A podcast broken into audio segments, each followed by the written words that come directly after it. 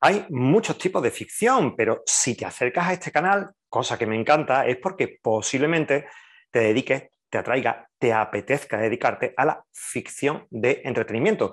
Este tipo de ficción, que es diferente a otras, tiene un objetivo claro y lo dice el propio nombre del género, entretener. Entretener significa algo así, y en la época en la que nos movemos, en la que los escritores, los libros compiten con los videojuegos, con las plataformas de streaming, etc., consiste en atrapar a los lectores en la primera palabra y tenerlos absolutamente hechizados hasta la última. Por lo tanto, debemos evitar cualquier elemento que aleje a los lectores de la novela, que los saque del embrujo que hemos diseñado tan minuciosamente para que este lector llegue a la palabra fin con el corazón encogido. Hoy en Escritor Profesional quiero hablarte de 10 elementos que debes evitar en tus novelas si te dedicas a la ficción de entretenimiento porque van a sacar a tus lectores de tu novela y van a jugar en contra de tus objetivos. Ya sabes, esto es Escritor Profesional, el canal para los escritores y para las escritoras de ficción y entretenimiento y todas las semanas pretendo acercarte a algunos tips, algunas ideas, algún contenido que te sea útil para avanzar y desarrollarte en esta carrera apasionante y a veces un poco complicada, que es la de ser escritor. Empezamos. 10 tips, 10 elementos que debes evitar si quieres atrapar a tus lectores. 1. Muchas veces, para dar autoridad a nuestras novelas o simplemente para agradecer a alguien que ha hecho una buena acompañamiento o que ha sido mentor nuestro en algún momento, encargamos un prólogo a nuestras novelas. Esto puede convertirse en un error. ¿Por qué? Porque nosotros tenemos que atrapar al lector cuanto antes. Por lo tanto, un prólogo, la intervención de otro escritor en nuestra obra, que hablará posiblemente laudatoriamente de ella, lo que va a hacer es el efecto contrario al que buscamos, y es que va a retrasar la entrada del lector en nuestra obra. Por lo tanto, ¿qué hacemos? Oye, pues si verdaderamente queremos agradecer, mencionar o de alguna manera poner en valor el trabajo de este compañero, vamos a ponerlo al final.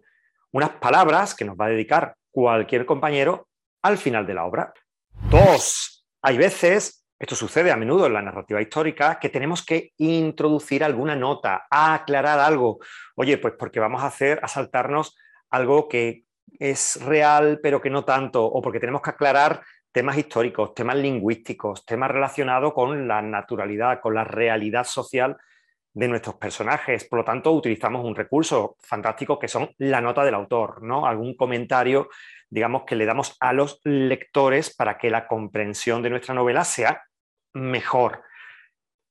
Idem, colocamos la nota del autor o nota de la autora al final, justo cuando terminamos, cuando el lector haya terminado nuestra novela, que pueda refrescarse y que pueda ver aquellas aclaraciones y que van a dejarlo más tranquilo o más tranquila. ¿Por qué? Pues por lo mismo de antes, porque van a conseguir que retrasar la entrada del lector en la obra que tenemos que atraparlo, ¿recuerdas?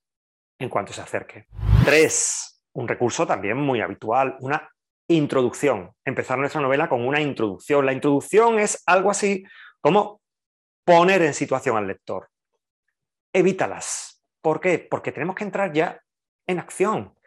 En acción y esa introducción, esos datos necesarios para que el lector se ubique en nuestra novela, la trocearemos y toda esa información la diseminaremos a lo largo de la novela. Te dejo por aquí un vídeo donde te hablo precisamente de cómo construir escenas, ¿no? Y donde se te habla un poco de cómo debe ser esta estructura de atrapar, ubicar y salir narrativamente. Cuatro, las referencias. Muchas veces nos vemos obligados a tener que aclarar algo para que el lector lo entienda. Te pongo un ejemplo. Imagínate que estás escribiendo una novela que drama, por ejemplo, una novela coreana y que necesitas colocar palabras en coreano para que quede más natural. ¿no? Muchas veces nos vemos obligados a colocar una referencia, o sea, un número y a pie de página una aclaración. En la medida de lo posible, evítalo por el mismo motivo en el momento en que el lector tiene que ir al pie de página para leer algo ajeno al texto, lo estamos sacando de la lectura.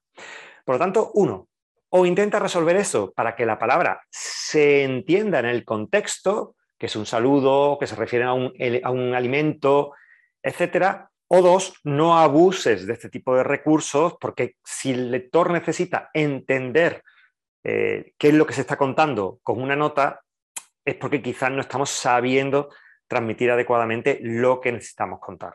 Cinco, una de las funciones que tiene la literatura es educar y es genial introducir vocabulario nuevo o vocabulario arcaico que ya no se utilice. Pero literatura de ficción y literatura de entretenimiento, cuyo principal objetivo es arrastrar al lector de principio a fin, si metemos palabras poco conocidas que el lector tenga que tirar de diccionario, vamos a tener este efecto de sacarlo de la lectura. Por lo tanto, en este tipo de literatura te desaconsejo el uso de vocabularios que sean difíciles a la hora de que el lector tenga que buscarlos para entender qué es lo que estás diciendo. 6. Ojo con los narradores. Muchas veces metemos un exceso de narradores, narradores entrecomillados, recortes de prensa, conversaciones de WhatsApp, está muy bien y sobre todo da mucho dinamismo, pero que siempre sean claros, que el lector en todo momento sepa por qué está eso allí y por qué hemos tenido que utilizar ese recurso ineludible. Siempre que sea algo no absolutamente necesario, va a ser que el lector se confunda. ¿Por qué de pronto aparece esto? ¿Qué está sucediendo? Y eso de nuevo lo sacará de su lectura. Siete, acotaciones. Cuando tenemos elipsis temporales, ya sean hacia adelante o hacia atrás, normalmente empezamos los capítulos acotando. las acotaciones te recomiendo que no las coloques en fecha. ¿Por qué? Porque imagínate tú que el capítulo 1 es 8 de marzo de 2022 y el capítulo número 2, 10 páginas después, es 15 de abril de 1923. El lector no va a tener más remedio que cuando llega al capítulo 2, volver al capítulo 1 para ver el salto temporal. No se puede acordar. Por lo tanto, está bien que empieces la primera acotación de tu novela con una fecha exacta, pero que la segunda ubicación que necesites colocar sea tres meses después, dos años después, diez años después. Eso va a permitir que el lector simplemente siga adelante con la lectura. Ocho, también es un gran recurso que podamos ir hacia adelante y hacia atrás en la narrativa, pero hazlo solo cuando sea claro y evidente, que no genere en el lector una sensación de desorden temporal, porque este desorden temporal va a obligarlo a pararse y a revisar lo que lleva leído. Nueve, te lo dejo también por aquí un vídeo donde se habla de eso. Ubica, ubica, ubica. Los lectores deben saber en todo momento dónde se encuentran, en qué espacio se encuentran. Por lo tanto, sigue la norma de cuando empiece cualquier escena o cualquier capítulo, entra con algo que atrape, pero inmediatamente ubica a los lectores. ¿Quién está dónde? ¿Haciendo qué? Eso puede resolverlo en una frase simple. No necesita un párrafo y, por supuesto, no una hoja. Una frase simple. Pero este pequeño recurso, muy fácil de implementar, va a hacer que el lector pueda seguir adelante sin tener que mentalmente pararse para preguntarse dónde se encuentra. Y 10. Tenemos que tener mucho cuidado con las faltas ortográficas y los errores gramaticales, porque un lector en cuanto vea una falta de ortografía, automáticamente sale de la lectura.